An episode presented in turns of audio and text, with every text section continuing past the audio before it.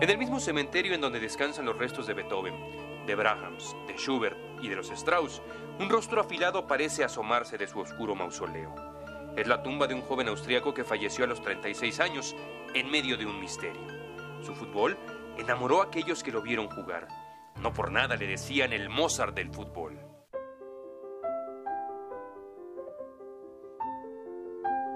Matías Sindelar nació el 10 de febrero de 1903 en Koslov, Moravia, que entonces formaba parte del todavía imperio austrohúngaro, y desde muy pequeño vivió en la capital imperial. Se dice que Sindelar fue el mejor centro delantero del mundo en su época. Tenía genio en sus pies, y cuando se desplazaba, parecía flotar como si fuera un hombre de papel. Físicamente tenía una extraña combinación genética que podríamos imaginar si sumamos la delgadez de Peter Crouch, los movimientos de Zidane y la postura de Alfredo Di Stéfano con su disimulada y única sonrisa cuando el balón se estrellaba contra los redes de la portería. Con el Austria Viena ganó cinco copas nacionales, un título de liga y dos copas Mitropa, y con la selección fue un héroe nacional. En aquellos años, los austriacos desplegaban un fútbol de vanguardia y eran conocidos como el Gunderteam. Fue en ese maravilloso equipo donde Cindy compuso sus obras maestras que tal vez lo llevaron primero a la muerte y después a la inmortalidad. Aquella escuadra perdió solo cuatro encuentros de 50 partidos disputados. Entre estos, la semifinal de la Copa del Mundo de 1934 y la final olímpica de Berlín en 1936, ambos en contra de Italia.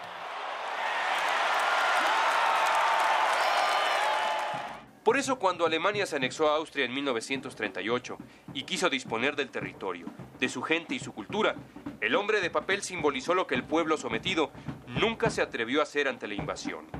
Hitler dio la orden de formar la selección alemana con los mejores futbolistas austriacos para alardear en el Mundial de Francia, pero Sindelar opuso resistencia a su manera. El 3 de abril de ese 1938 se jugó un partido para celebrar la anexión. Ese sería el último de su vida. El Wunderteam derrotó a los alemanes 2 a 0. Uno de los goles fue del hombre de papel, quien celebró bailando frente al palco de honor. Los generales nazis lo sentenciaron por la mofa pero tuvo la oportunidad de enmendar la ofensa si aceptaba jugar para Alemania en el Mundial. No quiso.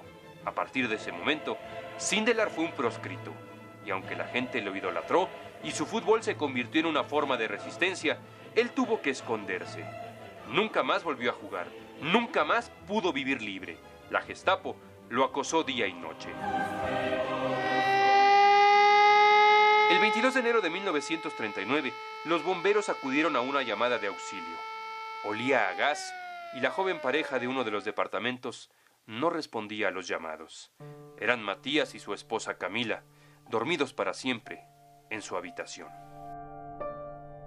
La muerte de Sindelar tiene dos versiones, una que habla de suicidio, otra que señala un homicidio.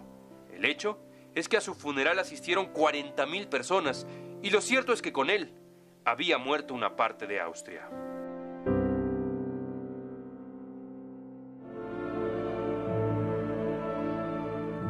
Matías Sindelar es recordado como el Mozart del fútbol. Dicen que en Viena los genios mueren de forma prematura y está sepultado en el cementerio central de la ciudad, al lado de monstruos de la música que conviven en paz con el hombre de papel.